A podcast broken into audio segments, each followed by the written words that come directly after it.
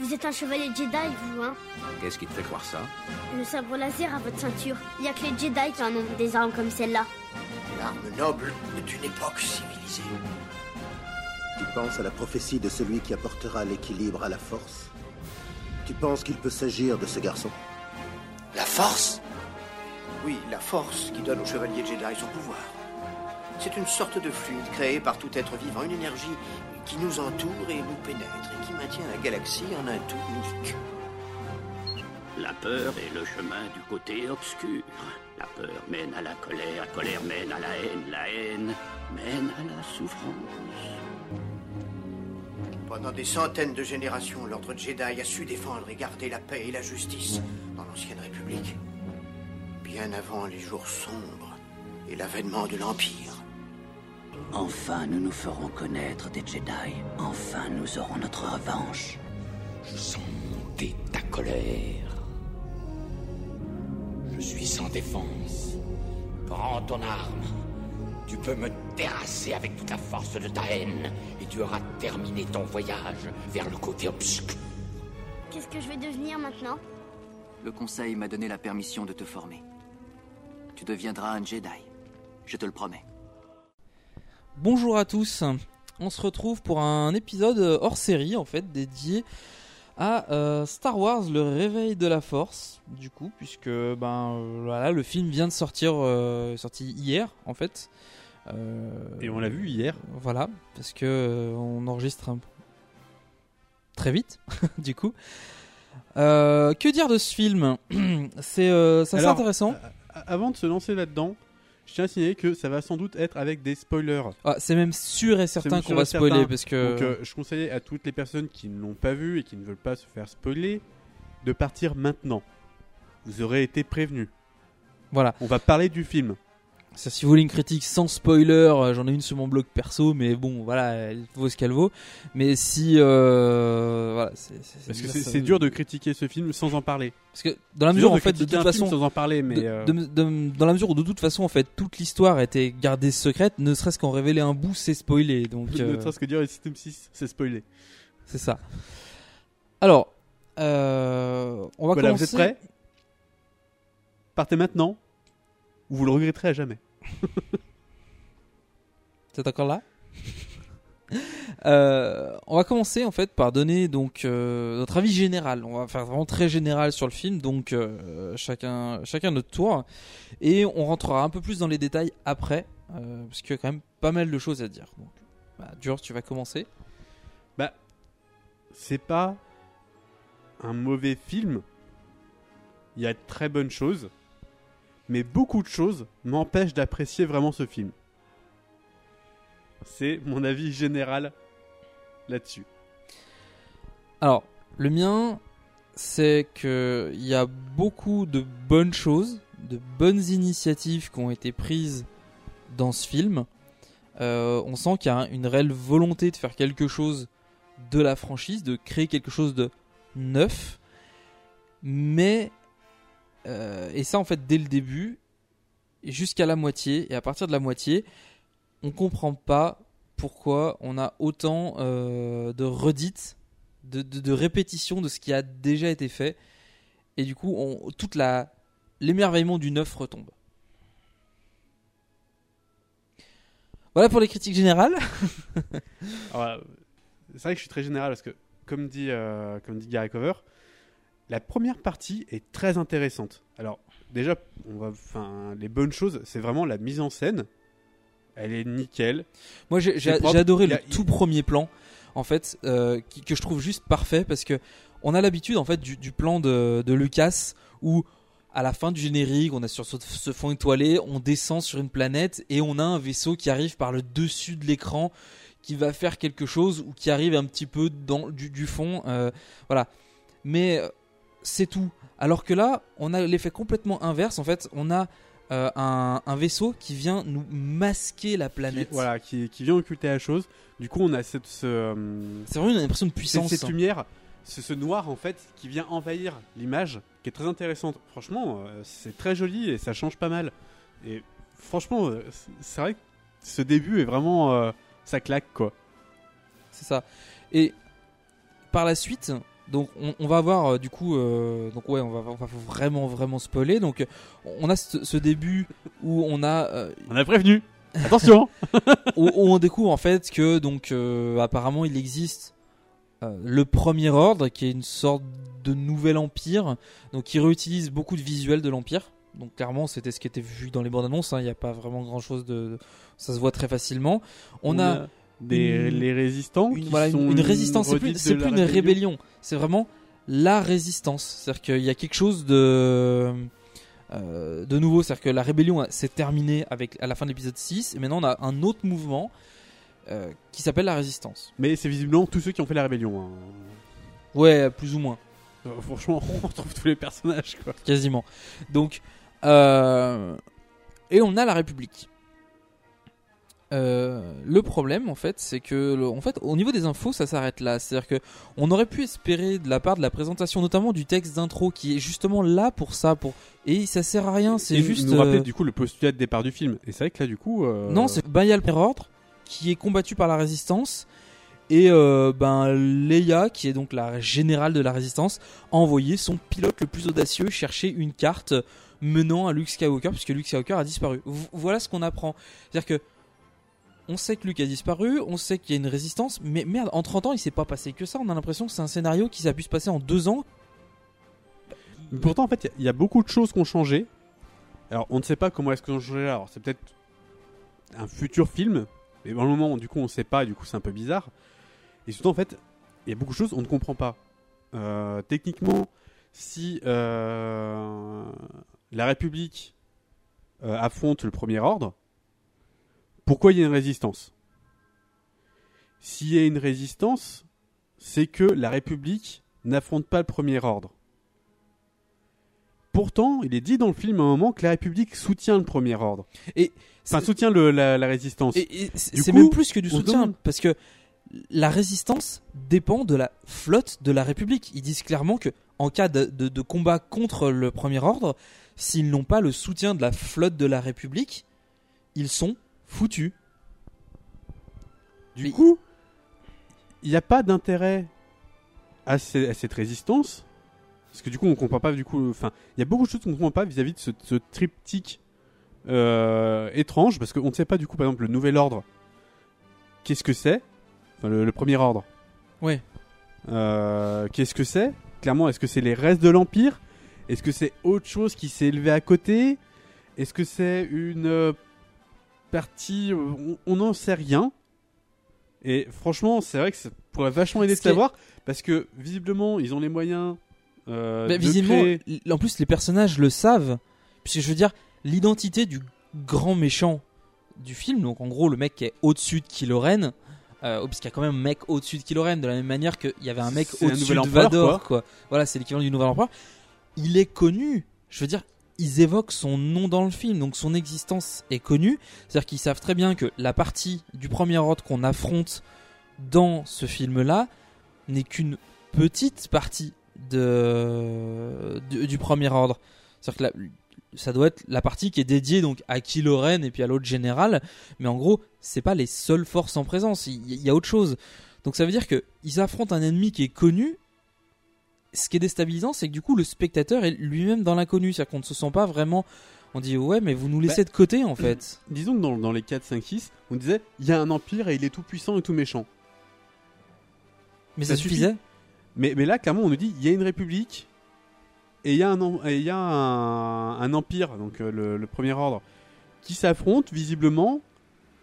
Et du coup, que vient faire cette résistance ici? Clairement, les résistants, c'était des personnes qui combattaient euh, sur le propre sol euh, d'un pays occupé, euh, l'envahisseur. Mais là, c'est pas le cas. Là, ils sont dans une, base très loin de ça, les résistants. Donc, clairement, ils sont pas en pays occupé. Donc, je. Déjà, c'est très étrange d'a- d'appeler ça une résistance. Je veux dire, je sais pas pourquoi est-ce qu'ils auraient changé pour rébellion. Enfin, voilà. Déjà, le postulat de départ est assez étrange et on en apprend très peu. J'espère que les prochains films en parleront parce que sinon, euh, c'est. euh, Bah, en fait, c'est ça, c'est que- C'est on est pas aimé, quoi. Le- film soulève énormément de questions, n'apporte que très très peu, mais alors très très peu de réponses. Et on en sort un peu sur sa fin, déçu parce que bon, on verra, on verra plus tard pourquoi, mais euh, c'est surtout que, on- en gros, c'est clairement nous dire, euh, non mais de toute façon, ne vous inquiétez pas, il y aura une suite, mais vous allez devoir attendre deux ans avant d'avoir la suite. Euh, Enfin, je trouve ça lourd en fait, super chiant. Je veux dire, The Hobbit, il l'avait déjà fait. euh, en- mais au moins on, on savait que il y chaque année il y en avait un chaque année, il y en avait un chaque année. On savait que chaque année, il y allait avoir un film. Pour à peu près la même période. C'était euh, le- les 11, 12, 13 décembre, c'était sorti, truc comme ça. Donc on- chaque année, là en fait, on n'a même pas la date de sortie du prochain. Donc on pourrait tabler sur éventuellement décembre 2017, c'est-à-dire qu'en- dans deux ans. Mais c'est même pas le cas. On sait pas. On- ça se trouve, ça sera pour 2018, peut-être 2019 s'ils ont envie. Ça va vraiment. Donc euh, c'est vraiment de nous laisser sur notre fin, de dire euh, ben en fait il y a plein de questions qui ont été soulevées. Il y a vraiment des questions intéressantes hein, qui, remettent vraiment en cause certains personnages de, l'u- de l'univers. Mais on sait pas pourquoi. On se pose des questions. Je sais pas. Donc euh, en fait on commence donc du coup cette histoire avec Ray sur euh, sur Jakku. On sait pas ce qu'elle Mhm. fait là. À la rigueur, c'est pas gênant de pas savoir ce qu'elle fait là parce qu'elle-même non plus, elle sait pas vraiment. Elle sait qu'elle doit attendre, mais elle attend sa famille. Elle, elle attend quelqu'un ici, enfin sa famille ici. Pourquoi est-ce qu'elles sont ici Sans doute qu'elle a été déposée là en disant on reviendra et finalement ils reviennent pas. Pour une raison ou pour une autre. C'est pas, c'est pas très grave. Mais disons que euh, du coup cette recherche, euh, Ray du coup qui qui récolte du coup des parties abîmées dans, dans un ancien euh, navire impérial, euh, c'est l'occasion de très belles images. Franchement, ça permet vraiment de, de mettre en, en lumière la taille, le gigantisme de, euh, de ces vaisseaux. Parce que pour la première fois, on voit un vaisseau impérial. Avec un humain à côté, C'est quoi. ça, quoi. Parce qu'on a toujours vu avec des, des X-Wing, des trucs comme ça, mais c'est difficile de se rendre compte de la taille d'un X-Wing par rapport à un humain. On voit à peu près de la taille d'un X-Wing par rapport à un vaisseau. Alors que là, Mais là, euh, ça- donne les, un truc plans sont, plus sont- sont immense, très beaux en plus. On voit du coup ces, ces- ces ruines là, c'est euh, c'est vraiment superbe. Il y, a, il y a plein de détails partout. Euh, c'est vraiment impressionnant et très très sympa. Et du coup, voilà, on, on a ce genre de choses. Et on part sur du coup une scène qui est avant ou après, qui, qui, euh, je sais plus. C'est juste avant la, la scène euh, de, la, du la village. scène de départ, voilà, Ouais. où on voit euh, ben, du coup le pilote, enfin celui qu'on comprend comme étant le pilote le plus apprécié de Leia. euh, Enfin, le plus audacieux, ce qu'ils appellent le plus audacieux. Oui, mais clairement dans le film, il est présenté comme étant le meilleur pilote. Je veux dire, le mec est vraiment doué. Enfin bon, voilà, c'est- genre le c'est le pilote héros de la résistance qui vient chercher cette carte. Le gars il fait, écoute, euh, je sais pas trop pas pourquoi, mais euh, je vais te filer cette carte. Genre il faut retrouver Luke. Alors on ne sait pas qui donne cette carte. On n'a pas d'informations sur son nom, sur son personnage. On sait pas On pourquoi il a il cette carte. Voilà, c'est d'autres informations dont, euh, bon, à la limite, c'est pas le plus grave. Mais bon, voilà, le fait est que euh, au moment où il donne cette plus- carte, l'Empire arrive et il y a une attaque, il y a un assaut. Ce qui est d'autant plus perturbant, c'est que quand euh, le pilote dit bah, je vais l'emmener à la générale, donc il parle de Leia, et le vieux lui dit euh, pour moi ça restera toujours une princesse. C'est-à-dire que ce personnage, on a l'impression que ce personnage-là a une importance pour Leia, en gros genre un vieil ami quoi. Mais on mais on n'en saura jamais plus en fait parce que bah, ce mec se fait tuer du coup dès le début. Ouais, parce que voilà, il y a une attaque de, des Stormtroopers, donc un, un débarquement Stormtroopers dans des barges de débarquement. C'est impressionnant, franchement, c'est super beau. Ça attire dans tous les coins, c'est vachement impressionnant. Euh, là, du coup, le, pilote dit, euh, enfin, donne à BB-8, qui est du coup cette petite boule euh, de droïde. il lui donne les plans et lui dit va te cacher et, machin. Donc il y a quand même une grosse allusion à l'épisode 4. C'est genre, on met le, truc dans le droïde et puis le droïde va chercher quelqu'un pour, chercher de l'aide. Là, du coup, c'est franchement une scène. Euh, Il y a une scène euh, du coup de, de- de fusillade et après de, de massacre. Euh, Mais clairement, c'est la première fois qu'on voit des troopers, enfin des stormtroopers, agir réellement en tant qu'armée. De partout, c'était, ils étaient en défense. Le seul moment où ils étaient plus ou moins en attaque, euh, c'est dans l'épisode 4 où on voit que, on les voit même pas attaquer les Jawa. C'est que c'est que euh, indiqué par les traces de, combat, mais on les voit patrouiller, c'est tout. Euh, dans le- l'Empire contre-attaque, on, les voit se défendre en fait de- des attaques des rebelles on les voit assez peu. on les voit attaquer, on va dire les. Enfin, ça fait un peu écho à la, si, à la bataille au début de, de l'Empire contre-attaque, où on les voit attaquer, mais même là, on a que quelques troopers, en fait, dans l'Empire contre-attaque qui attaquent une base. Le plus gros de l'attaque est géré par les, euh, par les, les quadripodes. Euh, donc, ok, c'est gros, c'est c'est énorme, mais là, c'est vraiment C'est- Certes, je veux dire, une mais armée qui débarque. Quoi. là, on aurait eu des éditions quand même vachement plus neuves. C'est un C'est raid. vachement plus dynamique, quoi. Mm. C'est. euh, Ouais, non, franchement, le- la scène est franchement bien, quoi. Je veux dire, C'est c'est impressionnant. Et après, donc, comme on dit, on, on voit vraiment, bah, la, la bataille est finie, les gens sont plutôt capturés, et euh, arrive un moment, c'est vas-y, tuez-les tous. Et là, on, on les voit commencer à abattre les, les civils. puis ils crament le village au Karcher, euh, enfin au lance-flamme. flamme, c'est- Le Karcher, c'est pas. C'est oui, c'est pas pareil. Mais euh, enfin, je veux dire, voilà, ils, ils vont jusqu'à réduire toute, euh, à détruire l'existence de ce village. C'est-à-dire qu'ils ils vont complètement raser le village.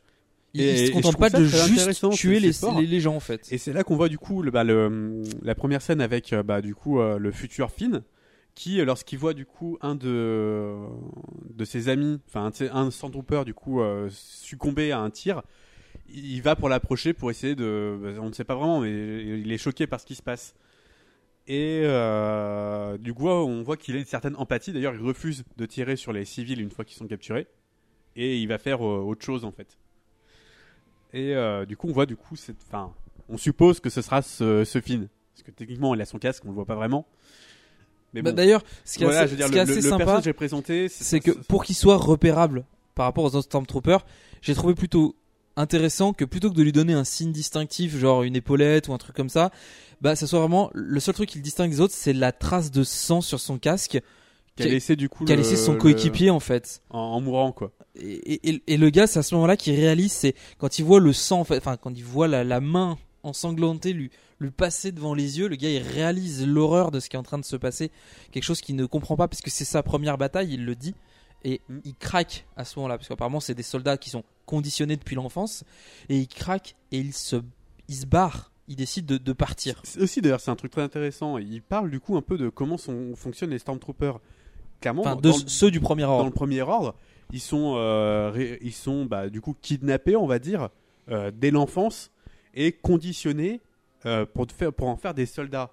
Et là, visiblement, bah, celui de, de, de Finn, le conditionnement a lâché et il a retrouvé bah, un semblant d'humanité. Je trouve ça très intéressant, du coup, de montrer ça. On on a aussi un, un, un Kylo Ren en fait qui est, qui est très puissant. C'est-à-dire que d'entrée de jeu, on n'a pas un personnage qui pourrait paraître puissant. Non, non, il est puissant, clairement. C'est-à-dire que Ah, Clairement, il arrête un tir de blaster avec la C'est force. ça. quoi. C'est waouh! le, le, le, le bonhomme, euh, il, est, euh, il est sans pitié, quoi. C'est le, c'est effectivement le nouveau Dark Vador. C'est-à-dire que, et en plus, il se revendique parce que, comme on le voit dans le film, il veut être comme Dark Vador. Il veut vraiment être euh, ce, ce personnage absolument emblématique. Bah, il, Il- tient, vraiment à pourchasser bah, le l'héritage de son grand-père, quoi. Voilà, parce que c'est euh, d'ailleurs le fait, je trouvais intéressant que euh, dès le début, on ait cette révélation de qui il est. C'est-à-dire que même si il y a le vieux qui dit ah pas- je sais qui tu es et tout, Alors c'est pas clairement au début, on, on l'apprend vaguement, c'est pas trop, puis finalement le, on l'apprend, je crois, dans le milieu du film, euh, quand, On- bah, on- quand Leia croise, euh, croise Yann, hein. je crois que c'est ça, hein, c'est là. non, c'est- on le croise avant en fait. C'est que quand euh, euh, quand Kylo Ren et Yann et Han, se- se- Han Solo se croisent en fait, euh, quand euh, on a on est sur la, sur le vaisseau et que le mec dit que le le BB-8 est en possession de Han Solo. Et c'est là que Snoke, donc le méchant, dit euh, bah, le droïde est en compagnie de ton père. Et Ouais. la révélation choque Ouais, pas plus que ça. On, on sait qu'il y a une filiation parce que le vieux nous avait justement mis en œuvre et dit Je sais qui tu es, je sais d'où tu viens. Et ce qui semble un peu logique, si effectivement c'est un personnage qui connaît très bien euh, Leia, c'est pas illogique que ce mec-là sache qui est Kylo Ren au final. Oui, attendez, vu que c'est c'est son fils. Hein, euh, Donc, on, a ce personnage de Kylo Ren que je trouve vraiment très bien, très, euh, très bien fait, torturé. Je, trouve très intéressant aussi la façon dont il brandit son sabre. Ça, peut paraître absurde, mais on sent une véritable euh, force quand il l'utilise. C'est euh, quand il l'utilise du coup dès le début pour tuer du coup ce, vieillard. C'est il le dégaine et ah, en un coup de mouvement, c'est direct il le tue. on a l'impression qu'il le tranche en deux d'un coup. c'est vraiment une violence et une force sorte de Très- haine euh, très particulière. C'est très violente, C'est pas quoi. le le contenu ou un style, c'est un style beaucoup plus brut et euh, et, et agressif. Mm. On va dire, c'est vraiment en plus là, c'est un, un sabre du coup bah, qui a une forme particulière et qui surtout un un côté un peu dark électrique qui est, qui est plus euh, aussi stable que ceux des Jedi, que celui que qu'on voit de, du coup de Luke, qui est quand même beaucoup plus stable. Mm. Et Celui-là vraiment, ça, ça, ça pète et ça, ça crache quoi. Quand il l'utilise. Il crépite, ouais. Ouais. Et, euh, et là, vraiment, on sent ah, toute la force qu'il met dans, dans le coup. Mm. Pas, pas un, un léger coup de, de sable pour trancher, c'est vraiment. ah. Mais c'est pour ça que toute Et cette. je, je trouve ça très, très impressionnant. euh, franchement, quand il sort, c'est juste une. La première fois, c'est- juste très, euh, très rapide. C'est. Mais on, on le voit, on le voit c'est un plusieurs éclair de moments. sabre. Schlack on le voit plusieurs moments utiliser son sabre, notamment sur des, des éclats de colère où il va ruiner des trucs. Mais du coup, je trouve vraiment c'est le bonhomme qui se maîtrise absolument pas. C'est euh, il est en colère, faut qu'il pète un truc. Et euh, ça va vraiment le, le, le rendre euh, très agressif euh, et, et effrayant pour ses propres hommes. On a le petit passage où Même si il n'en tue aucun. oui, parce que apparemment, enfin d'après ce qu'on comprend, même il, il a pas le même statut que Dark Vador avait auprès de, de Tarkin en fait. Il y a ce sorte de général où euh, Kylo Bah, Ren aurait sa propre troupe. Oh, oh, non mais, mais autant, euh, enfin, si il a à peu près ce même genre de rôle, mais autant Tarkin avait un certain respect pour Vador, autant le général n'a aucun respect pour Kylo Ren. clairement, c'est euh, c'est le mec qui, euh, qui lui pique sa place quoi. D'ailleurs, euh, ce général est complètement inutile. hein. Franchement, on, on le voit, mais euh, on ressent aucune menace venant de lui. Il a pas l'air foncièrement plus compétent qu'un autre. Il est juste là. Et c'est ça. euh, De général, les mecs du pro- il y a pas de et qui se démarquent. C'est- juste des soldats en fait. Ils font leur job, ils font ce qu'on leur dit. Enfin, si à un moment donné il a fait son fameux discours un peu, euh, mais j'ai envie de dire, quel est l'intérêt de faire un putain de discours quand tu sais que les mecs ils ont tous subi un lavage de cerveau? Certes, mais ça doit jouer sur l'androtypement et continuer un peu à accentuer du coup cet effet. Mais euh... parce qu'ils sont pas totalement, je dirais, c'est pas des gars qui sont sans, sans cerveau, c'est juste qu'ils sont conditionnés d'une certaine manière et coup, du coup, ça doit aider. Mais c'est vrai que, comme tu dis, c'est un peu étrange d'aller jusqu'à ce point-là. Mais de toute manière, euh, ce personnage, euh, on le voit prendre aucune décision vraiment importante. La chose qu'il choisit, c'est est-ce qu'on peut utiliser l'arme? Ouais, vas-y, utilise l'arme, mec. Et il l'utilise, et c'est tout. Après, le- il fait rien d'autre, quoi. Non, il fait ça. Mis à part Mais- être en conflit avec Kylo Ren en disant non, mais on devrait pas faire ça.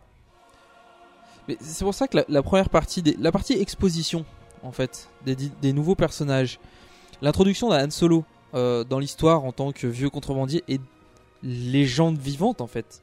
Le mec, c'est Han Solo, quoi. Le mec dit, oh putain, vous étiez la rébellion et Oui, tout. ça, quand il le voit, c'est oh mon dieu, j'ai entendu parler de vous, j'ai entendu des histoires, des rumeurs, quoi. Mais ce qui, ce qui est paradoxalement très étonnant, c'est que le mec est très connu. Tout le monde dit ah c'est euh, c'est le il y a Han Solo et le Faucon Millennium et tout, mais elle l'a pas reconnu en fait. Mais visiblement, oui, pe- personne n'a reconnu le Faucon Millennium qui était visiblement planqué depuis 4-5 années sur Jakku, quoi. C'est ça. Donc c'est assez étonnant. Je veux dire.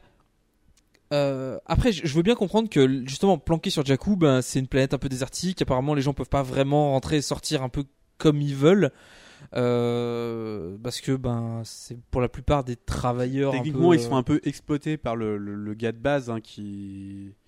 une sorte de marchand là. quoi, ouais, voilà. Qui du coup finit par contacter le, le premier ordre en disant qu'il qu'il a retrouvé du coup le droïde. Hmm, Je sais pas si c'est lui. Ah si, il me semble que bah, après qu'il ait échoué à le voler, euh, genre il dit euh, ouais tiens, elle est là. Ah peut-être. Mais Enfin bon. euh, alors que la deuxième partie, une fois qu'on passe avec le, le petit passage dans la cantina, bon c'est pareil, ça fait une petite référence à la cantina. Pas non plus ultra appuyé parce que cette fois il y a une scène dans la cantina où euh, vraiment il cherche à avoir des informations, il cherche à bon, il cherche encore un transporteur. En fait, et, et c'est à partir de là qu'on comprend en fait le parallèle. C'est à partir de cette scène là où on a vraiment ce parallèle avec C'est le. même plus du parallèle quoi, c'est du copier-coller quoi. Et... déjà on commence avec une planète désertique avec des sortes de pseudo Ja- Jawa enfin c'est un peu un peu relou mais bon à la rigueur voilà mais à partir de cette scène de la cantina on, on a des, euh, c'est exact, on suit le même cheminement, c'est-à-dire que euh, ils vont s'envoler, ils vont aller, ils vont rejoindre la rébellion. Donc ça, là, au lieu de s'envoler vers la rébellion, c'est plutôt la rébellion qui vient vers eux, euh, avec cette, euh, alors la scène avec les X-wing, euh, franchement, elle m'avait paru mais 20 000 fois plus classe dans la bande-annonce. Je Bah- sais pas si c'est la musique, mais c'est, euh, je veux dire, les musiques sont complètement oubliables dans ce film. Bah, on reconnaît les thèmes, je veux dire, c'est du John Williams. Après, c'est vrai qu'on les a peut-être moins entendus. Ils Mais surtout plus que- discrets. je, je trouve qu'à aucun moment on a une vraie réutilisation d'un thème connu à un moment On y fait moins attention. en fait. fort. Je veux dire, il y a, y a des- notamment des passages épiques où justement t'as toutes les X-Wing qui sont ras de l'eau, qui sont là. On devrait avoir une musique qu'on reconnaît, qui est là, qui. Oh les gars, ils sont là quoi, c'est la, c'est la rébellion, enfin c'est la résistance.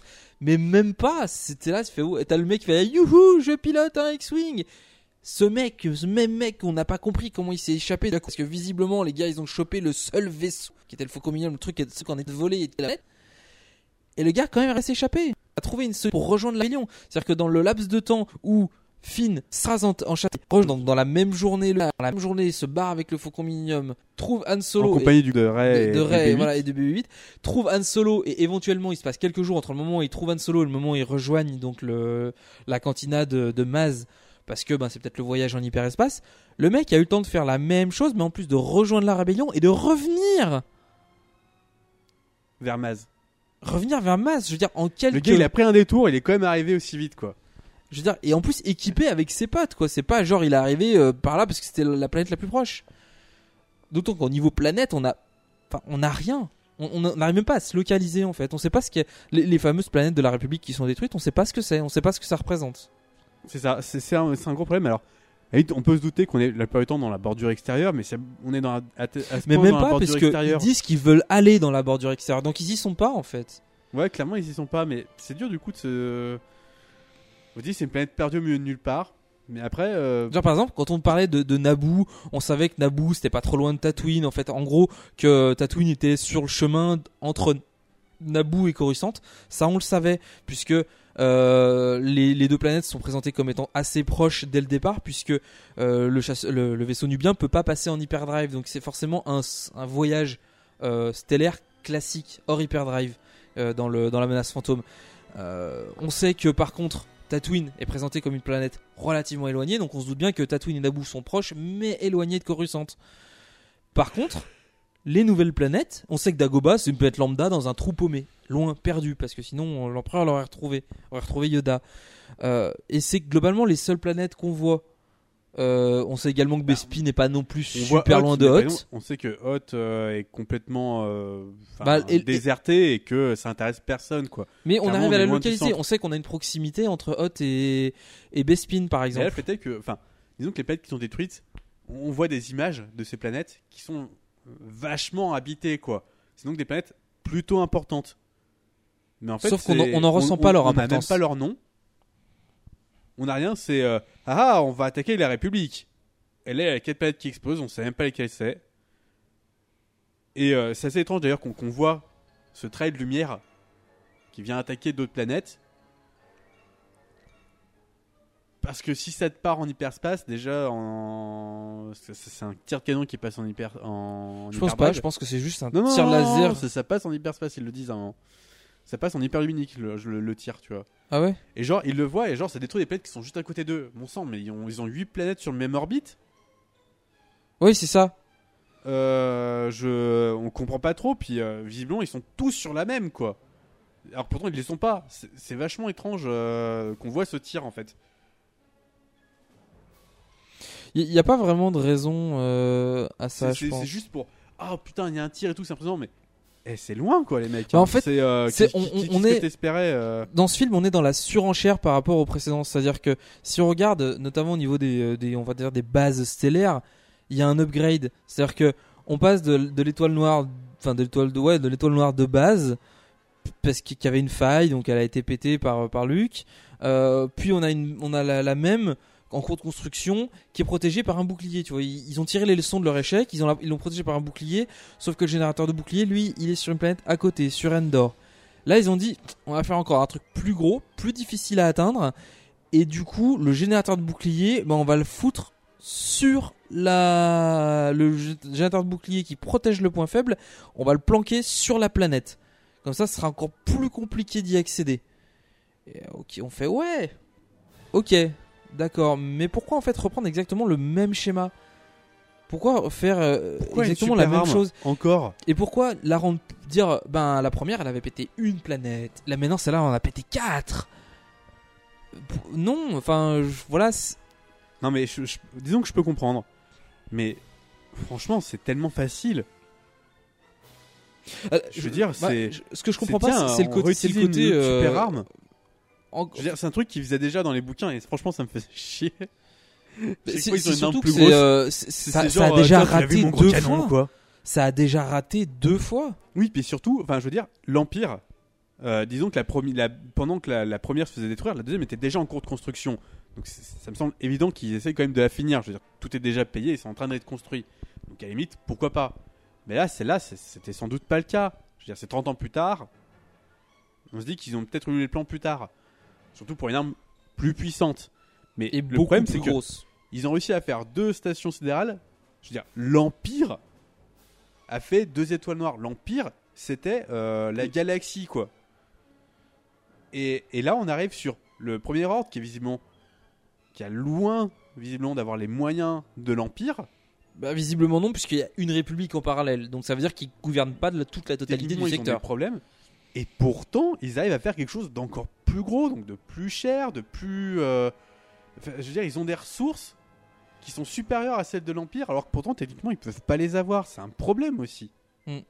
Mais c'est pas le, c'est des Enfin petites, bon, des petites un incohérences en fait. un- c'est un euh, petit truc. Je veux dire, on, on se pose pas forcément la question, et bon. C'est- Ouais, Non, c'est mais pas le plus gros problème, quoi. Il y a plein de petites incohérences. Je veux dire, par exemple, euh, R2D2. euh, moi, j'ai trouvé plutôt fun en fait que euh, BB8 et, et 6PO aient plus ou moins la même relation qu'avaient eu R2D2 et 6PO. Euh, je veux dire, pour la simple et bonne raison que R2 est désactivé. Je veux dire, donc, ben, 6PO, il s'est trouvé un autre pote, quoi. Donc, il a trouvé un pote en le- l'autre droïde qui était apparemment une sorte de star de la flotte parce que c'est le droïde du chasseur du meilleur pilote. Donc euh, en gros c'est l'équivalent de R2D2 pour cette génération-là. En plus, BB-8, franchement, est intéressant. Il, il est fait certes très infantilisé, ce qu'on dirait un, bébé. C'est ça, c'est clair. C'est- un bébé. C'est Baby mais- Hate. Euh, c'est, il est très drôle, c'est assez fun. Les scènes avec lui sont, sont, sont amusantes. Il est très bien euh, Animé. animé. C'est euh, franchement, c'est, juste génial. Genre, à un moment, quand, quand Finn vient lui faire un, un petit pouce et tout pour lui montrer, vas-y, c'est, trop cool ce que tu fais pour moi. Et que du coup, euh, BB-8 sort son petit briquet pour faire euh, comme s'il avait le pouce levé. C'est, on peut pas s'empêcher de rigoler face à cette scène. C'est, touchant et c'est mignon. C'est ça. Et du coup, euh, moi quand, quand, euh, quand j'ai vu le R2 désactivé et BB8 qui est là, qui dit putain, hey, poteau, allez, réveille-toi et tout. Enfin, la, la scène est compréhensible parce qu'elle est là que pour le exposer gars le, est là, truc. C'est euh, les gens qui sont là, euh, ouais, et tout, c'est est-ce qu'il a la- l'autre partie de la carte? Clairement, BB8 a, a la petite partie de la carte, et euh, BB8 vient le voir en se disant, ouais, est-ce que des fois il aurait la grosse? Et, le- et là, t'as Je- il fait, non, non, mais il l'a pas. Et deux secondes, ap- et deux, deux jours après, il se réveille. Mais je et suis, là, je suis même pas sûr qu'ils disent clairement qu'il a pas la carte si, en si. fait. Il fait non, j'en doute et tout. euh, S'il l'avait, euh, machin, machin. Enfin, le gars dit, euh, qu'il a la carte. Et puis, de- et puis il se réveille d'un seul coup. Il fait, tiens, vous avez besoin d'un endroit, euh, justement, le- genre, vous avez besoin d'une carte? Bah écoutez, moi je l'ai quoi. S'il se réveille à ce moment-là, c'est, euh, on sait pas quel est vraiment l'élément de recherche, si ce n'est, euh, bah ils avaient besoin euh, d'un, d'un, d'un nouvel, de- d'un nouveau donneur de quête quoi. C'est ça, tu, tu me l'as dit, c'est ils ont atteint le checkpoint en fait. Ils Ah non, ils pe- ont checkpoint débloqué- et du ils coup, ont c'est débloqué la quête ils ont suivante. débloqué le niveau et euh, c'est bon, ils peuvent y aller. Mais clairement, euh, je sais pas, il y avait des conditions spéciales. Mais vraiment, j'aurais- tellement juste. euh, trouvé plus euh, classe que ça soit le sabre de Luke, l'ancien sabre, le sabre d'Anakin. Je veux dire, surtout que quand on, on connaît l'historique du droïde, je veux dire, c'est le droïde qui a appartenu à Anakin, puis à Luke. Ça aurait été tout à fait logique qu'il puisse s'activer en reconnaissant le sabre d'Anakin. Effectivement. Et, et je veux dire, euh, là, non, il s'active, on sait pas trop pourquoi. Alors, il dit, ah, il a ressenti la présence du sabre. Non, faut lui présenter. Je veux dire, le truc, il est désactivé, il voit rien. À la rigueur, moi je leur dis, c'est une clé. Tu, tu, tu dis, euh, ça se trouve, Leia le sait. Leia sait que R2 dispose d'un rangement pour le sabre. Donc je veux dire, Franchement, qu'on a vu du coup euh, dans l'épisode 6. euh, oui, justement, elle l'a vu. Donc tu te dis, Leia, elle a, elle a, elle a le droïde de son frère. Euh, D'ailleurs, elle- Rey revient avec le le sabre. Elle, lui, elle pourrait lui donner, elle dire voilà ce qu'on a trouvé, voilà, voilà le sabre de, de Luke Skywalker quoi. Et euh, elle, elle suffit qu'elle le- elle dise, elle, elle, elle- tu sais, le- juste la révélation, elle, elle le sent. Putain, c'est une Jedi. Enfin, je veux dire, elle a les pouvoirs de la Force. Quand on voit ce que Rey a ressenti en touchant le sabre de Luke, parce que c'était aussi le sabre d'Anakin qui l'est lié du coup à Kylo Ren, donc fils de Leia et donc petit-fils d'Anakin. Je veux dire, tout est lié. C'est juste une grosse, une gigantesque famille. C'est Mm. juste logique que tu dises que Leia touche le sabre, elle réalise ce qu'elle doit faire avec. Dis, je sais, c'est la clé. C'est ça qui nous permet d'avoir la carte. Et par contre, tu dis, Mais d'ailleurs, euh, comment l'autre elle a eu le sabre? Ce ce sabre, c'est genre. c'est ce qui me fait marrer, c'est qu'à chaque fois que quelqu'un pose une question, c'est non, mais ça, c'est une longue histoire, tu vois. C'est même les personnages, en fait, je suis sûr que les réalisateurs ne savent pas. Ils disent juste, On verra bien. on verra bien si on si on en a besoin, on trouvera une histoire, mais sinon. euh, parce que clairement, c'est euh, du coup, c'est Maz, je crois. C'est ça. le- Elle a genre le- mais il lui pose la genre- question. mais c'est- le, le hasard total, tu vois. Genre, euh, euh, Anne qui dit Vas-y, on va voir une amie qui, que je connais bien qui pourrait peut-être nous informer sur, sur Ouais, mais il n'y a pas de hasard, il y a la force, tu vois. Mais euh, Ça- ça peut s'expliquer. Genre, il y a bizarrement, il y a 8 ans, elle a réussi à trouver ça. Et ça, genre, ça fait 8 ans qu'elle a pas retrouvé Yann et qu'elle lui a pas dit euh, Tiens, et tout, j'ai ça de ton meilleur ami dans, dans un coffre. Ben, je, je dirais pas que c'est son meilleur ami. Tu vois, comme il dit, il, il le dit, présente pas comme ça, euh, Anne. Il, il dit, ben, c'est plus son beau-frère Bah, en fait. il a, il a disparu maintenant. C'est ça, c'est Bah, ouais, je l'ai connu disparu. quoi. Il a, di- il a disparu, mais pendant un moment, ça a été son meilleur ami, quoi. Enfin, mis à part Chewbacca, qui est vraiment euh, Mais le. C'est. Ils ont été vraiment très amis pendant un moment, et, et du coup, le. le- mais, Bah, je mais sais même pas, quand euh, même quand lui- Anne le demande à Maz, dit mais euh, comment tu l'as eu? Il fait bah pff, ça a pas d'importance. Non, elle dit genre, c'est ouais, c'est une longue histoire et tout. Euh... c'est un truc comme ça. Là, tu fais, mais. Ouais, c'est dommage que nous non plus on sache pas, parce que franchement, on aimerait bien savoir.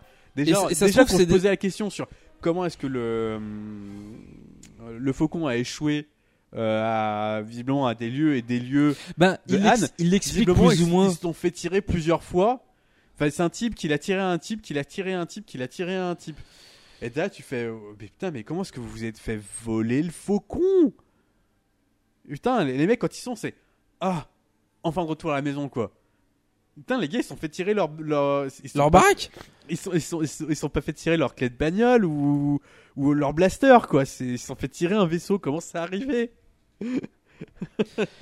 Et ça, en fait, il y a plein de questions qui sont posées dans ce film, qui aura probablement des réponses, mais c'est tellement anecdotique, notamment le coup du sable, de dire ah bah ouais, ça fait une longue histoire, je l'ai eu.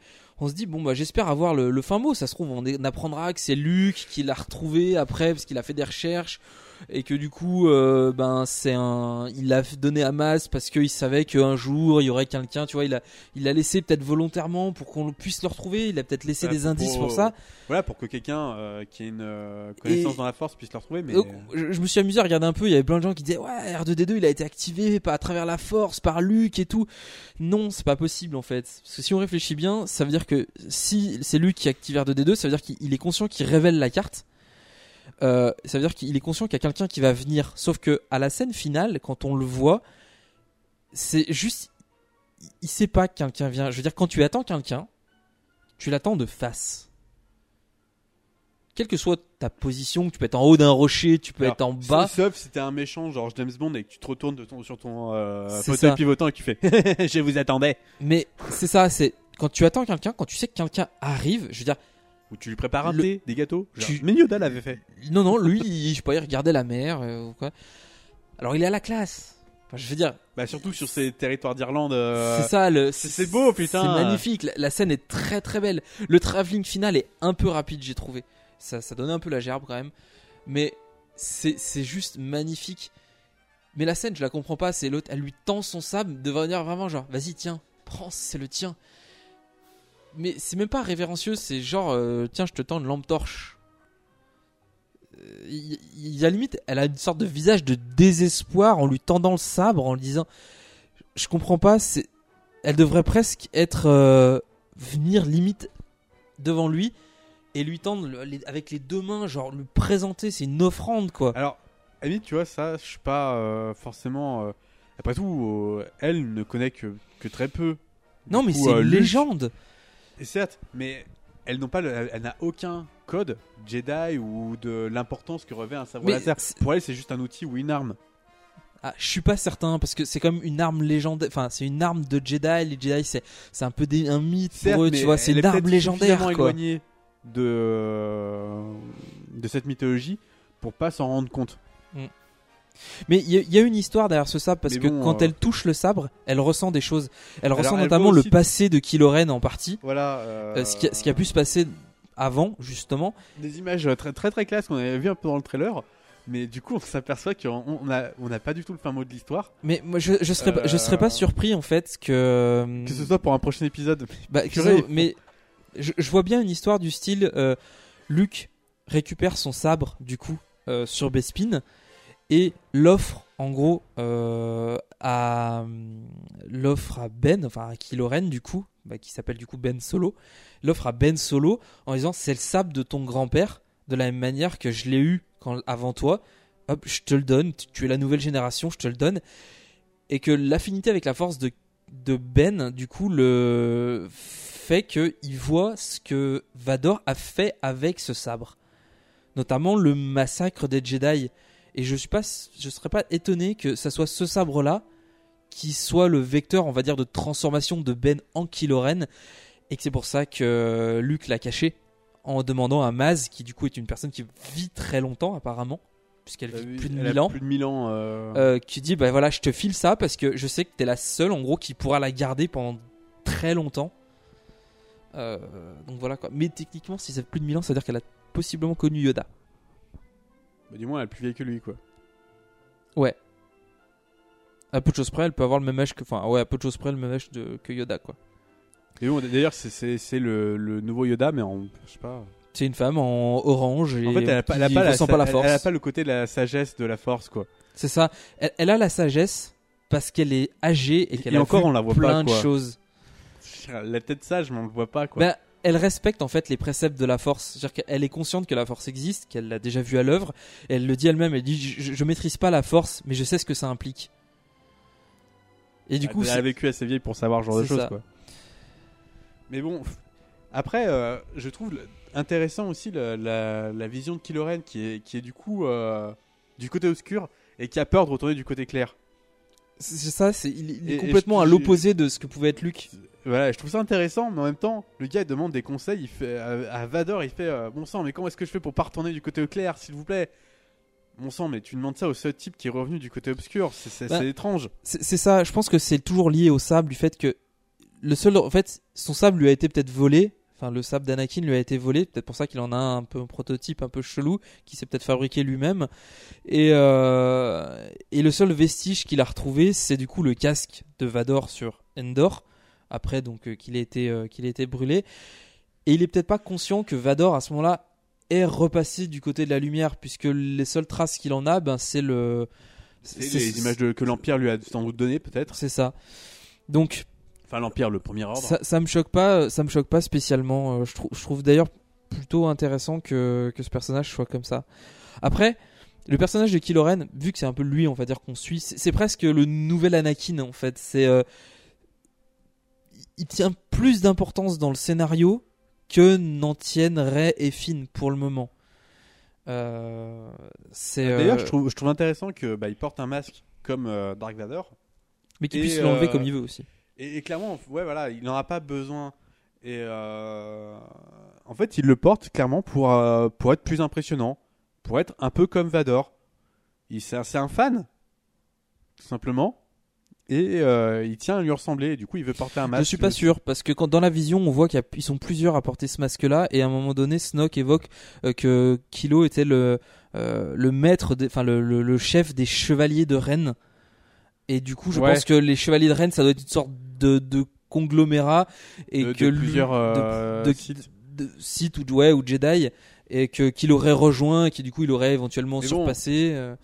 Il y, a- il y a cet aspect-là. euh, Cela dit je trouve très intéressant que l'héritier du coup de la de la lignée Skywalker passe par Leia et non pas par Luke.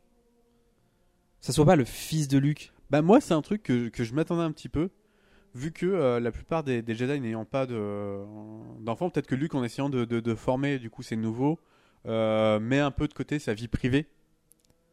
Euh, Bah, Il y a beaucoup de gens qui supposent que Rey est la fille de Luke, mais je pense pas. Je pense pas parce que si on se fie au fait que euh, Leia ressent la mort de Anne dont elle est très proche, Ouais, parce qu'elle est très proche de lui quoi. mais elle devrait ressentir de la même manière que Luke a ressenti que Leia était sa sœur. Certes. Elle devrait mais- ressentir qu'elle a un, un certain lien Re- avec re- Rey.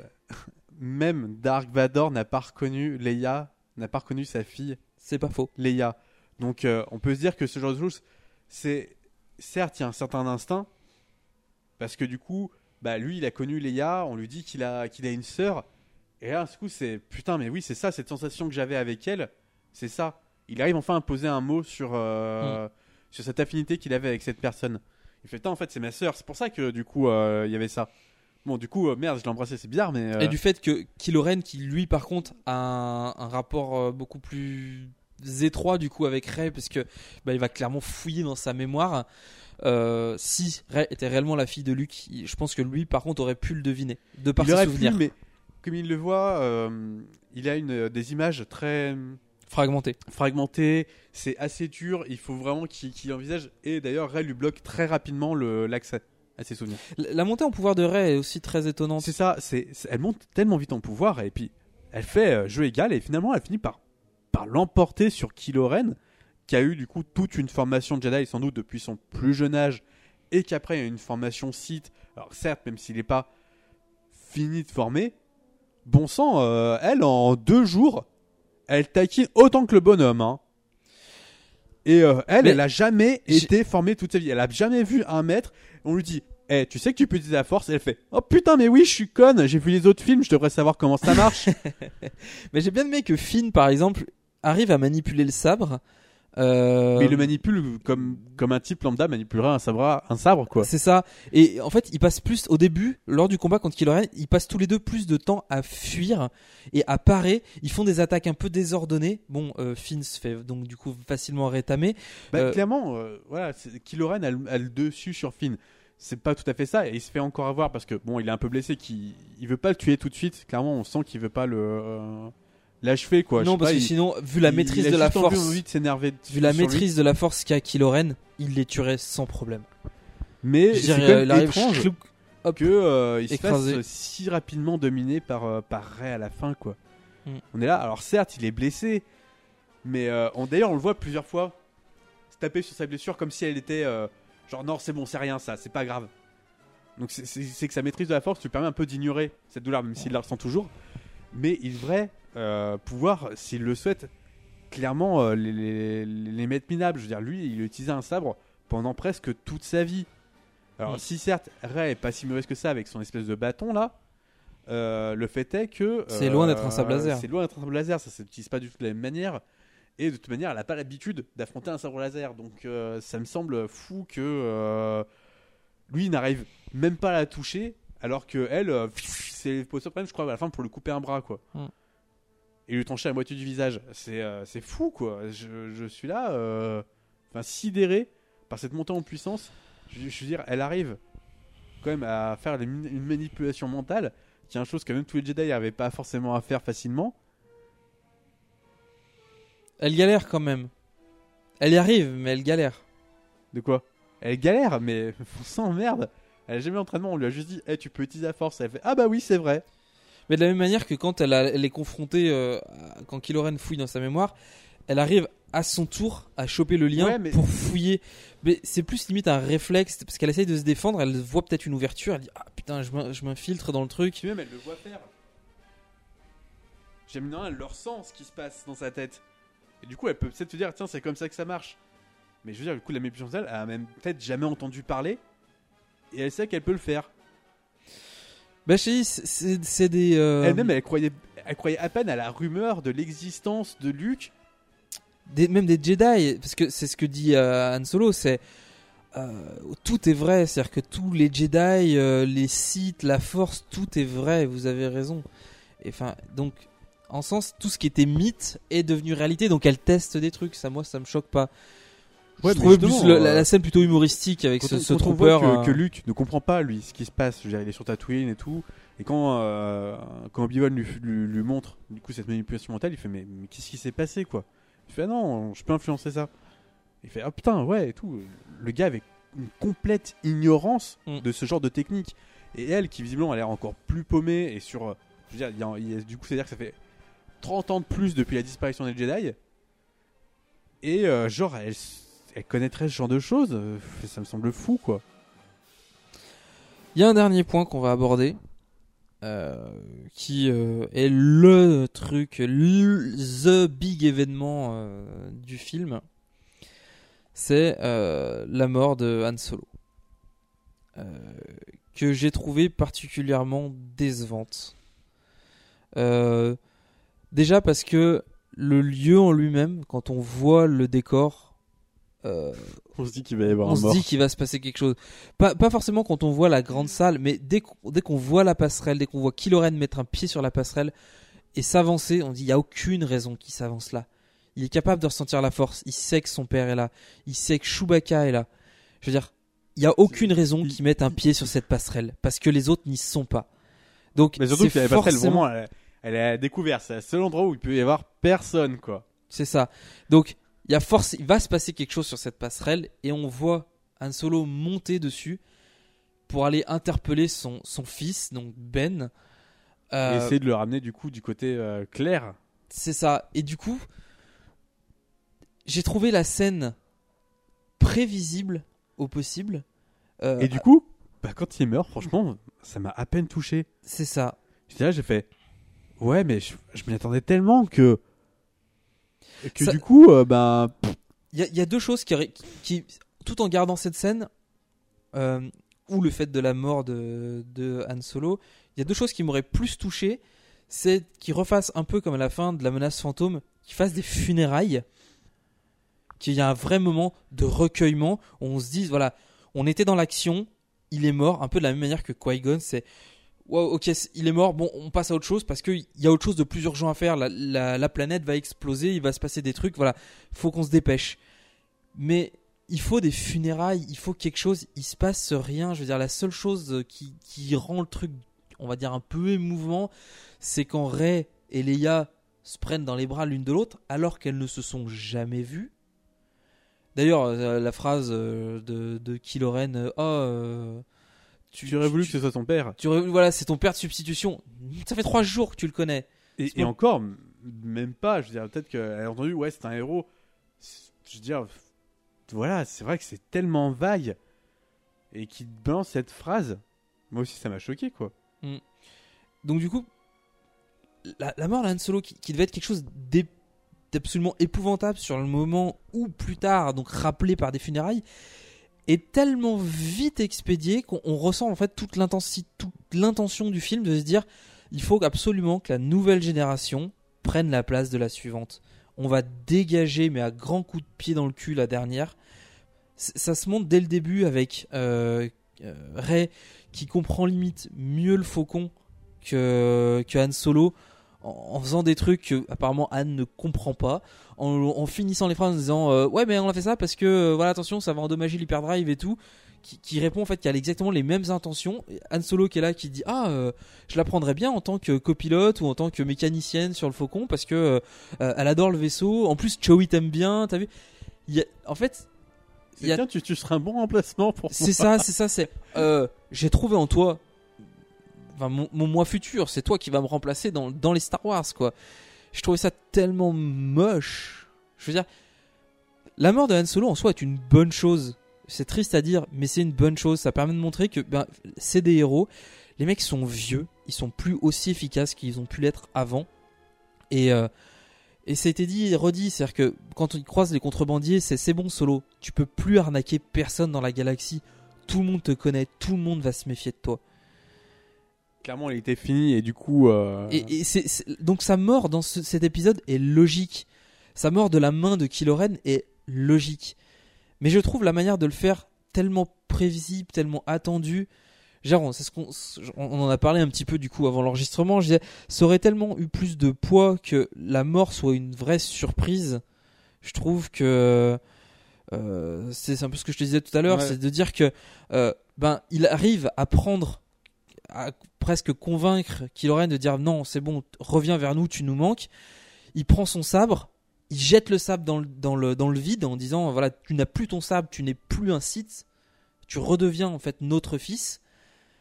Et euh, genre ben euh, donc Han Solo s'éloigne et Kylo Ren donc attrape le blaster de Solo, donc le blaster de son père et il tire, donc il tue son père avec sa propre arme sans son sabre parce que de toute façon quoi qu'il arrive il ne pouvait pas revenir du côté lumineux en fait. Il, a une, vraiment une réelle intention, il n'a pas succombé comme Anakin, c'est il a une vraie volonté d'y rester puisque justement il ne veut pas comme il dit succomber au côté lumineux. Ça aurait été pour moi plus logique, plus euh, plus surprenant que en fait entre guillemets euh, Solo survivre survive au début de la confrontation et qu'au moment où ça semble résolu on dit putain il a survécu quoi on s'attendait tellement à ce qu'il meure maintenant il survit et là ah, eh ben non il survit pas là ça aurait été surprenant et en fait je l'ai vu tomber et en fait c'est limite pff, je m'en fous quoi Mm. ça me fait de la peine c'est me dire on a Je suis réservé triste de pas être triste. c'est ça, c'est- de- je devrais ressentir quelque chose à ce moment-là précisément. Le, Et le en pire, fait, que moi, non. derrière, j'imaginais tellement une embardée de, de Chewie qui, qui voit du coup la, la, la mort de, de, de, du seul ami qu'il a eu pendant des, des, des dizaines d'années se jeter sur Kylo Ren pour essayer de l'abattre. Et non, juste il lui tire un tir de blaster et il se barre. Je comprends, d'accord, il avait il sa déclenche- mission, Il déclenche les détonateurs, mais mais c'est pareil. Quitte à en finir avec Han Solo, autant en finir avec Chewbacca. Je veux dire, mais il pouvait pas parce qu'il y avait encore besoin d'un copilote pour Rey en fait. C'est- ça. parce qu'ils ont quoi. décidé que Finn all- allait finir euh, handicapé, on va dire euh, endommagé entre guillemets. Euh, je veux dire, à la fin, Chewbacca qui chope Finn. Je, je fais que des suppositions. J'aurais aimé que ce soit comme ça si on si on garde le principe, mais euh, Chewbacca qui chope Finn et Rey, qui les balance dehors, qui se jette sur Kylo Ren pour le maintenir dans le truc et déclencher les détonateurs pour dire tu vas mourir avec moi et que dehors les deux autres en plus surtout que Rey et Finn se barrent et ils retrouvent Kylo Ren devant eux. Ils vont en droite ligne. Ils quittent le truc, ils vont en droite Ah ligne oui, en direction du On faucon. pourrait dire que Kylo Ren connaît peut-être un peu mieux le coin et qu'il connaît du coup des certains passages. Ouais, c'est en zone Mais- découverte quoi. Non, mais je veux dire, il peut connaître des passages souterrains, des trucs comme ça. Par euh, exemple. qui- Mais voilà, qui- j'aurais, j'en- aurais Mais- tellement vu plus. Surtout qu'à partir de ce moment-là, Chewbacca disparaît. Et on ne le revoit qu'après le combat de sabre. Quand, dans le pour faucon. sauver euh, Rey. Donc, et- J'aurais vraiment vu, dans, dans la mesure où en plus Rey arrive à relativement bien manipuler le faucon au début du film sans copilote, genre ça m'aurait absolument pas choqué que Chewbacca dise je vais tout faire pour venger mon pote quoi. Rien à foutre que ça soit le fils de mon pote, je rien à foutre, je vais le venger. Et il le fait pas. Il le fait pas. Je veux dire, il est où le Wookie qui hurlait à la mort quand le gars il a été congelé Ou qui a essayé d'ailleurs de, de tuer euh, différents gardes impériaux. C'est euh, ça. Je veux dire, Alors qu'ils essayaient y de le faire. quand ils ont essayé de, de, de mettre, quand ils ont mis Yann dans la carbonite, il a fallu que ce soit Yann, donc juste avant, qui arrête, qui dise non, fais pas ça, faut que tu prennes soin de, de Leia, parce qu'elle va avoir besoin de toi. C'est euh, Han Solo qui l'a arrêté. Là, il y avait rien pour l'arrêter. Il y avait rien.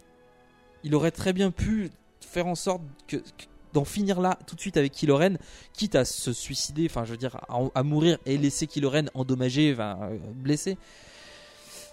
Mais non, il manque quelque chose. Et bon, voilà. Après, franchement, il y a beaucoup trop de, de, de rapports à la. Donc, il y a cette scène qui rappelle tellement la, la scène de l'épisode 5. Euh, Il y a. euh, bah, franchement, il y a même une scène. C'est genre, bon, on va attaquer le. hum, Alors, déjà, on va descendre le bouclier. Pour ça, il capture euh, Phasma, je crois que c'est quelque chose comme ça. Ouais, Captain- Capitaine Phasma. Captain Le- Phasma. Vous savez, le, le- le trooper super badass qu'on voit dans la bande-annonce, euh, Genre euh, argentée et tout, ça a l'air trop tu classe. te dis, ça va péter sa Comment, mère. comment elle sert à rien, mais c'est effrayant. Elle tire même pas au blaster. hein. On la voit jamais se battre. Et en plus, c'est genre, ah mon dieu, je m'avais capturé. Bon, bah, j'ai fait exactement tout ce que vous dites. Bordel, mais c'est un soldat endoctriné, qu'on voit visiblement manipulé, et ultra basse. Et la seule chose qu'elle se dit, c'est, euh, tiens, j'ai fait exactement ce qu'on me dit parce que je veux sauver ma vie. C'est ça.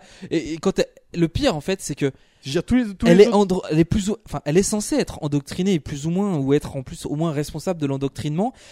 Elle est là à dire ouais ben non, je vais désactiver le bouclier, mais de toute façon euh, mes troupes d'assaut vont venir et, et vont vous attaquer. C'est pas ça qu'on attend. C'est euh, ce qu'on attend d'un- d'un- d'une sorte de soldat d'élite du premier ordre, c'est dire jamais vous ferez désactiver le bouclier. Jamais. C'est je, je, je serais prêt à mourir quoi. Moi, je l'aurais vu en essayant de désactiver, je, je m'attendais à ce qu'elle qu'elle les piège, quoi. Je veux dire qu'elle qu'elle ferme les portes et qu'il les enferme avec eux en disant Ah, ah, maintenant vous êtes piégés et, et c'est fini, quoi.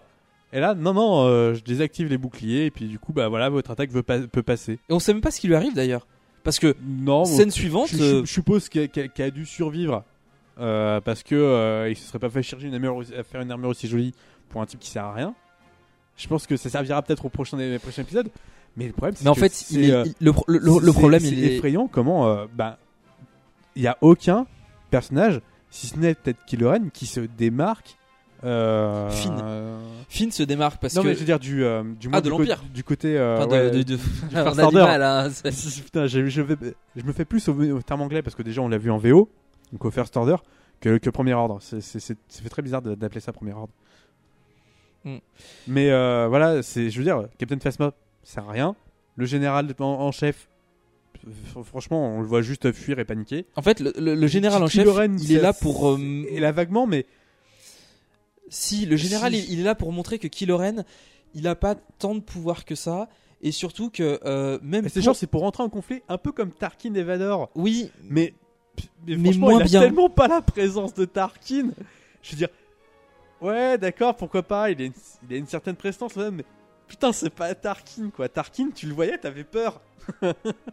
c'est surtout que quand ils se présentent, parce que souvent ils sont donc face à l'empereur, enfin à Snoke, du coup, au, au leader suprême, ils sont face à, Oui, à- c'est à même pas un Snoke. empereur, c'est le leader suprême. C'est ça. Euh, bah, c'est le leader de l'ordre, en gros, c'est ça. Euh, donc, face à Snoke, euh, les gars, il sait. je veux dire, le général n'hésite pas à défier Ren et à le mettre en cause en disant Non, mais c'est la faute de votre apprenti. Enfin, je sais pas, j'imagine pas une seule fois un soldat impérial dire Eh, euh, à l'empereur Eh, mec, Vador, il a fait de la merde. Déjà parce que Vador le tue, mais net. Claire. Et parce que l'empereur le tue aussi, parce qu'il dit non, mais de toute façon, le deuxième homme de l'empire, c'est Vador. Donc là, techniquement, le deuxième homme de, comment dire du, du First Order, du Premier Ordre, c'est euh, ça doit être Killoren, mais c'est pas le cas.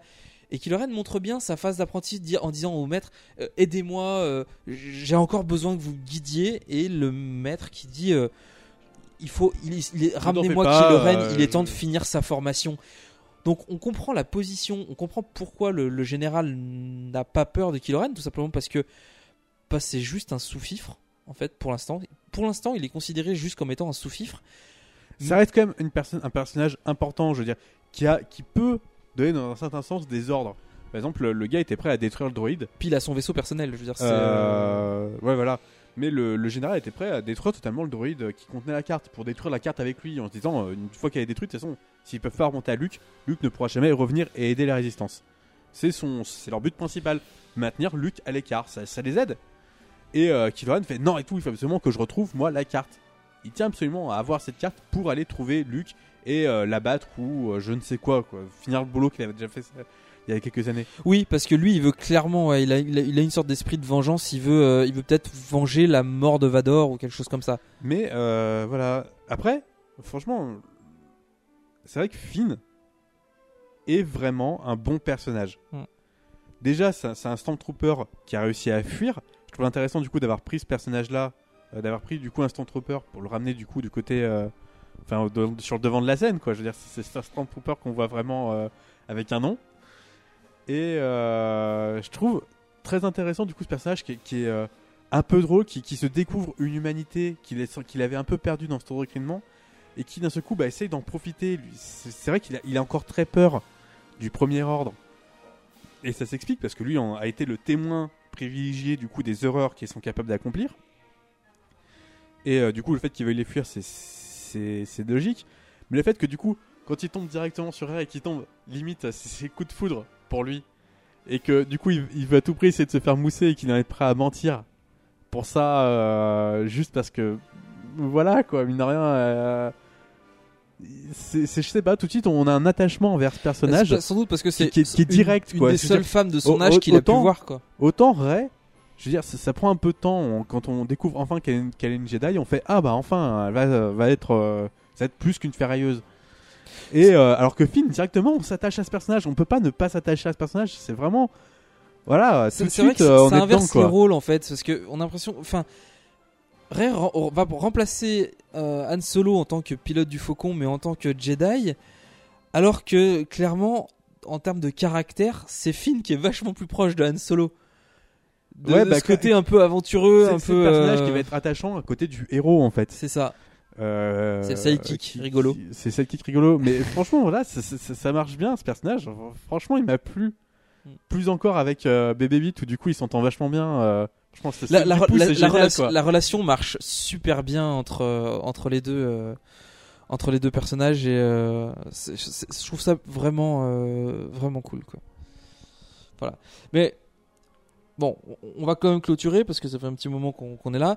Euh, On va faire un- une critique plus longue que le film. on en est pas là, on en a une heure là.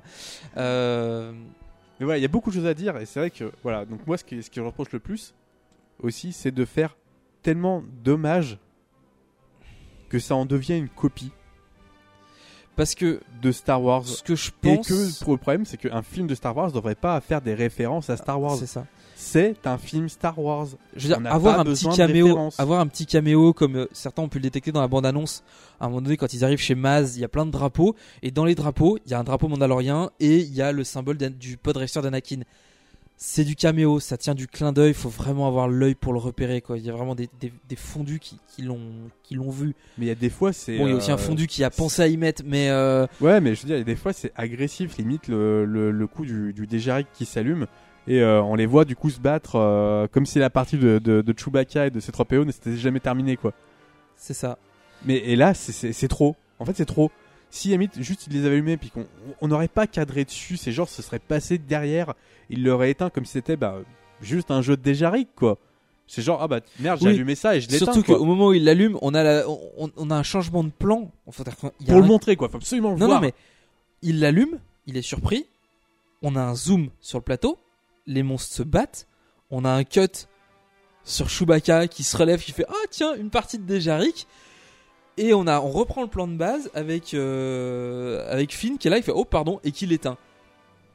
On a 5 secondes de Déjaric. Alors qu'il devrait y avoir une seconde, voire une demi-seconde Et à peine cadré, ça devrait pas être à ce point-là euh, montée, quoi. violent, quoi. Il devrait pas montrer une référence Par comme ça.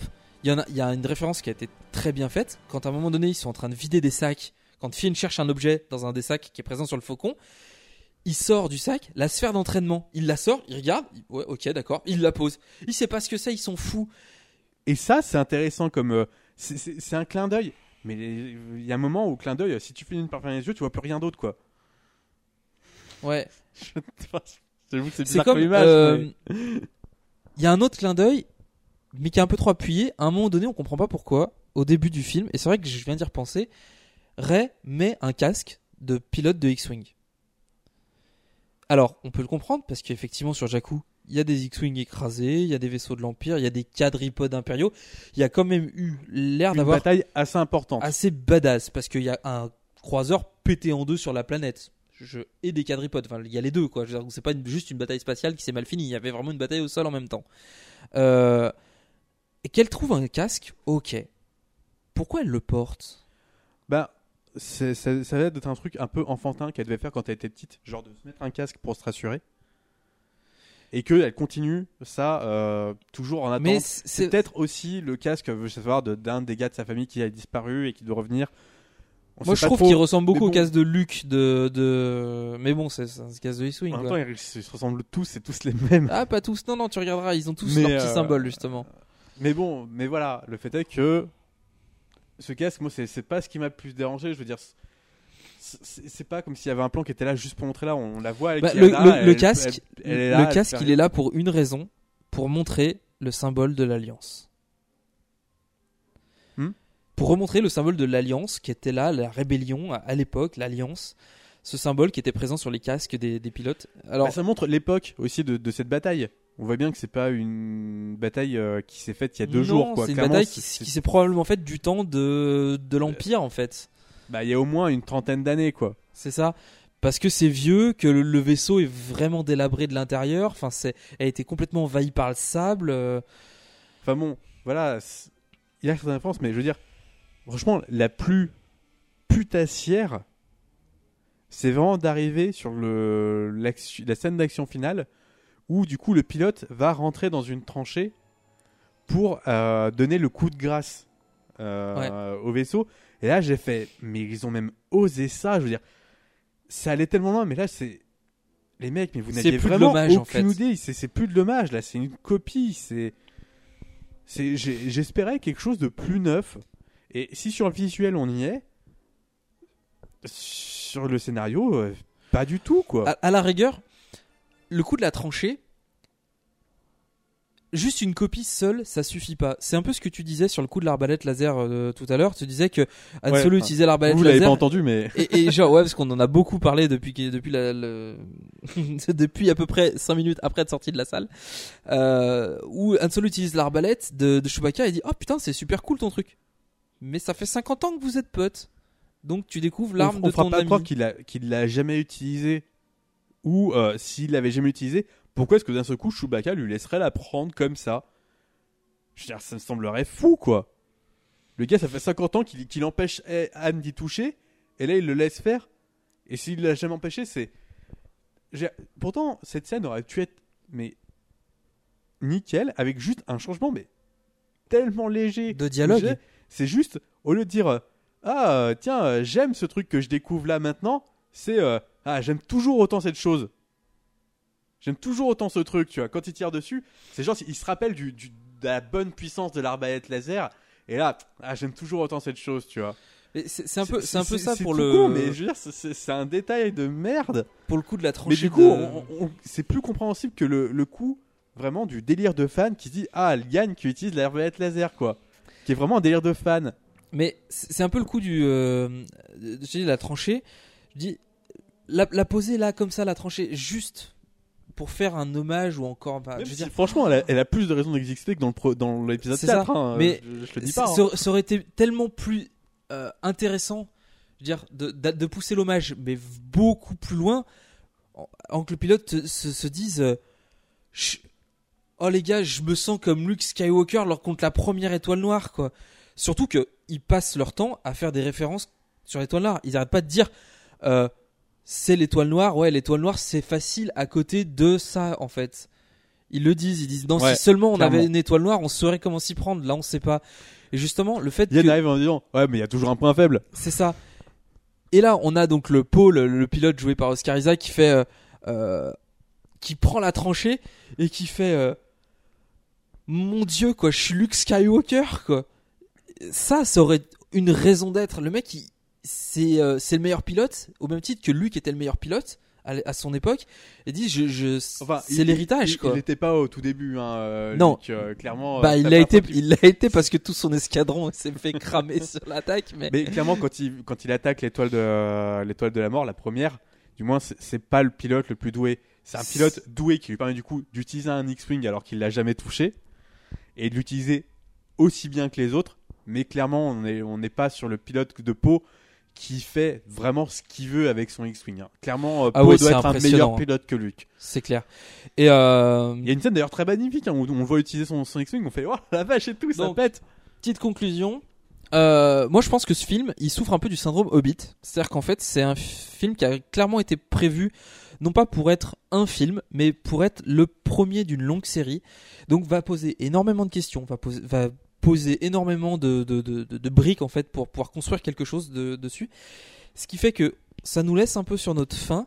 Il y a aussi une volonté trop marquée de passer d'une génération à une autre qui est beaucoup trop Mais ça, rapide. ça me dérange pas. Ça, franchement, c'est pas ça qui me Bah, dérange. je la trouve trop rapide et trop. euh, Mais il fallait que ce soit, ils allaient pas prendre trois films pour changer de génération. je suis d'accord, mais le fait que Ray, c'est tout de suite, ah, bah elle est à l'aise avec le faucon, ah bah, Shaw il aime bien, tu vois. Je trouve que ça va trop vite. À la rigueur que, que ça vienne plus tard, avec le temps. Que euh, dans l'épisode 2, Shaw lui fasse, euh, bon ben ouais, finalement, euh, je t'aime bien aussi, tu vois. euh, que- alors que, voilà, j'aurais aimé que ça prenne un petit peu plus de temps. Pas forcément que Han Solo reste plus longtemps. Ça, je trouve justifié de le tuer maintenant. Ça montre que ben, les héros sont pas immortels. Euh, mais ça voudrait dire que techniquement dans le prochain c'est soit Leia soit Luke qui va mourir et que après ça sera encore un autre qui va mourir. Pour de toute façon se débarrasser de ces trois là qui sont ben, les derniers. Ouais. parce que les autres sont globalement des aliens euh, qu'on peut cacher sous des masques donc on s'en fout un peu. Euh, genre typiquement Akbar quoi. Si si c'est vraiment Akbar hein, je suis pas certain. Oui, on voit Akbar, on voit aussi du coup le, Bah, le on- copilote on, on de voit pas Akbar on voit un, un calamarien. Est-ce que c'est Akbar? On pourrait se poser. Mais on voit, par contre, le, le copilote de, Lan- de Lando lors de l'attaque de l'étoile de la mort. bah c'est pareil en fait on voit, Et, on euh, voit un mec de on- la même Ouais, espèce mais clairement, il est plus vieux et il conduit maintenant X-Wing. On se dit, ça fait 30 ans que le gars, en fait, il est dans, il est dans l'Alliance. C'est pour ça que toutes les têtes qu'on a vues dans l'Alliance C'est Rebelle, des on la têtes voit dans connues. la Résistance. C'est c'est pas juste Leia qui a Mm. décidé de monter un truc. À côté, c'est c'est vraiment la rébellion qui a juste changé de nom et du coup on se demande pourquoi ça a changé de nom. Donc. Ce, euh, do- donc je pense a un peu trop été. euh, oui, mais il faut que je t'arrête parce que sinon tu, tu, tu vas continuer pendant deux heures. Donc je pense que ça, voilà, ça a été conçu comme étant une série de films et on a, il pose beaucoup trop de questions, donne pas assez de réponses. On voulu faire trop d'hommages. Je pense que euh, dommage avec un H. Ils ont voulu faire trop d'hommages moment pour se dire, voilà, on fait un et film. copie quoi. Voilà, on fait un film hommage, mais juste quasiment une copie, pour que après on soit complètement libre. Et ça me déçoit. Je veux bien des hommages, mais pas à ce point-là. Surtout que la toute, vraiment la première moitié du film, jusqu'à ce qu'ils se disent que, je veux dire, je veux bien une super arme, hein, ça me dérange pas qu'ils aient une super arme. Pourquoi systématiquement se concentrer sur le fait de devoir l'attaquer? Et pourquoi ne pas simplement en prendre le contrôle? Je veux dire, quitte à avoir pas, moi j'aime pas les super armes. Ouais, toi t'aimes pas, mais je veux dire, moi ça me dérange pas. Je veux dire, ça serait plus logique qu'ils essayent d'en prendre le contrôle ou qu'ils fassent quelque chose, ou enfin bref, que ça change un peu. Alors que toute la première partie était très bien réussie là-dessus. Franchement, ouais, la première elle est cool. Jusqu'au moment où ils disent ah ben jusqu'au moment du tir de laser du, de, de l'arme en fait, parce qu'en fait on voit des plans sur ce sur ce- cette planète. Et au début je me suis dit, je, je me suis le truc qui est tellement énorme, je me suis dit c'est pas c'est pas une arme, c'est pas un laser en fait. Je, je me suis dit que c'est juste un réacteur. C'est genre ils ont construit un réacteur sur une planète pour pouvoir déplacer complètement le premier ordre. En fait, moi j'espérais que ce soit pas un laser parce que j'espérais que ce soit pas une super arme. Voilà. Et moi, ça ça m'a même pas effleuré quand je vois le, le tir partir. Je fais oh non quoi, Pff, encore ça. Bon voilà, donc à la fois un peu déçu. Le film Ah, est joli, il est bien ça, fait. Ça, ça aurait pas été con d'avoir une super arme qui juste rase une planète plutôt que de la détruire complètement, comme les deux précédentes quoi. C'est ça. Et donc le film est plutôt bien dans l'ensemble. C'est pas un mauvais film. C'est juste que bon, ça reste un Star Wars passable. Et je veux dire, euh, je suis Ça fourmille de bonnes idées, la réalisation a de très bonnes idées, les personnages, certains personnages sont très bons, mais voilà. il- et, et je, je vais, moi je moment, je vais finir sur la euh, dernière partie du film, franchement, ils ont manqué d'idées et ils ont dit bon bon, on va faire une copie quoi. Je vais, je vais finir sur un parallèle euh, assez drôle, c'est qu'on avait reproché à Lucas faire dans les 1, 2 et 3 de faire quelque chose de, enfin surtout dans le 1 en fait, de faire quelque chose de beaucoup trop éloigné de ce qu'était Star Wars à l'origine, euh, alors qu'on pas tant que ça en fait. Au final, c'est surtout que bah il y a un peu plus de, politique, il y a un Jar Jar qui est peut-être un peu lourdingue, un peu plus enfantin aussi, euh, qui est moins travaillé que, que, peut l'être le, le BB-8 qui euh, est clairement là pour faire la même chose. Mais en, finalement, on se rend compte que quand c'est pas Lucas, que au moins dans l'épisode 1, euh, il avait développé quelque chose, il avait développé des nouveautés, il avait vraiment pris le même univers, mais développé quelque chose qu'on ne connaissait pas. Bah, il avait développé son univers, Voilà, alors que là, ça. clairement, Alors que c'est, là, euh, c'est juste on une- n'en sort pas quoi. Voilà, On veut on- pas en sortir. c'est au, au point de complètement zapper tout ce qui peut être intrigue politique. Enfin, Ouais, mais ça limite, c'est- pas quelque chose qui me dérange. ben c'est pas quelque chose qui est dérangeant, mais, plus, euh, mais du coup, on va, on va ces rien- intrigues politiques, c'était l'existence du Premier Ordre, de la Rébellion, enfin de la Résistance et de la République. Je veux dire, c'est qu'ils nous ont rajouté une couche de politique en nous créant une République qui était là, voilà, comme ça, sans nous expliquer, en nous disant non mais on veut pas toucher à la politique. On pose un truc là, ça existe, on veut pas y toucher. Donc en fait, c'est. Ils ont dit non, c'est pas bien de faire la prélogie, donc on va faire plein de trucs complètement différents, et au final, les trucs complètement différents de la prélogie, c'est exactement la trilogie d'origine, donc ça a aucun intérêt. Bon, après, ça m'empêchera pas d'acheter le Blu-ray, de me le remater et d'y retourner une deuxième fois au cinéma, mais. euh, Franchement, je, voilà, je quoi. pense. Ça mérite un deuxième visionnage. En fait, moi, déjà, j'irai voir la suite. Parce que j'espère que beaucoup des problèmes qui sont posés dans ce film seront résolus. Parce que, après tout, ça reste quand même un très joli, un très joli film. Je veux dire, putain, question visuelle. Oh, putain, qu'est-ce qu'on en prend plein la gueule. Qu'est-ce que c'est beau. Ah, ça fait plaisir. Et puis, il y a certains personnages qu'on apprécie beaucoup. Comme je dis, moi, moi Finn, j'ai envie de le revoir. Je l'aime bien, ce personnage. Moi, je veux. je- Je, je veux savoir ce qui lui arrive. Je, veux qu'il s'en sorte. J'ai envie de voir jusqu'où va aller Kylo Ren dans, dans, dans le côté obscur. Voilà, mais sinon, à part ça, euh, Moi, je veux voir. envie de euh, voir la suite, mais j'ai envie de savoir aussi beaucoup de questions. euh, Du coup, je comprends, je comprends pas quoi. Je veux voir Luke Skywalker brandir un sable laser de nouveau. Pourquoi pas? Parce que on a vu Luke Skywalker.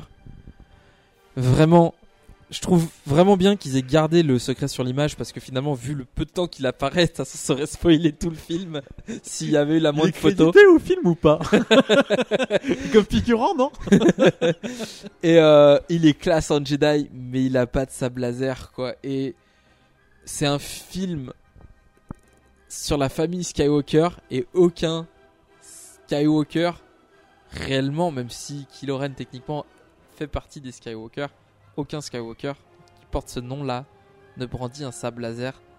C'est le premier film où aucun personnage portant le nom de Skywalker ne brandit un sable laser. Non, il y a la menace Euh, fantôme, mais brandit pas de aussi, laser. ouais.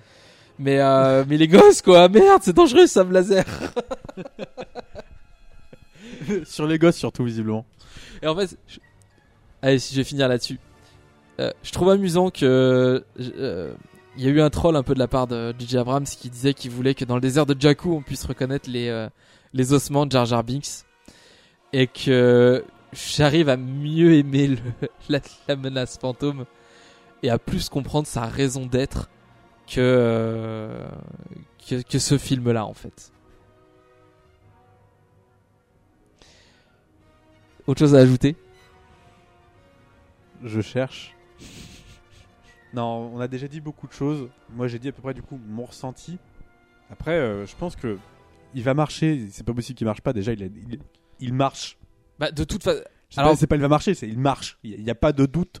il a, il, il a fait, fonctionne. je veux dire, il a c'est- fait moins c'est que déjà Spectre au rentable. box-office quand même pour, pour son, la première sortie. Ah ouais?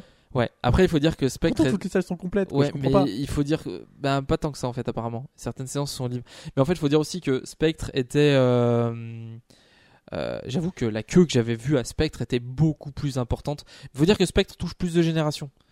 Il est moins conno- moins connoté euh, geek en fait. Et du coup, y a- les gens vont plus facilement. Je connais des gens qui vont plus facilement aller voir un James Bond que ça. Mais bon, c'est pas le James Bond Mais- n'est pas le sujet. Mais ce que je veux dire, c'est que euh, c'est un c'est un film qui va rester longtemps à l'affiche, qui va euh, qui va avoir largement le temps de se rentabiliser. Euh, qui de toute façon a déjà des très très bonnes critiques. Je veux dire, je peux très bien comprendre qu'on adore ce film.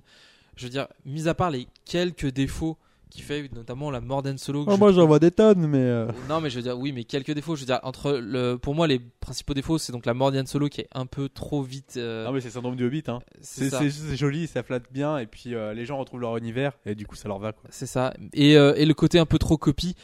Mais en dehors de ça, tout le reste est vraiment bien. Quoi. Je veux dire, visuellement, c'est une grosse claque.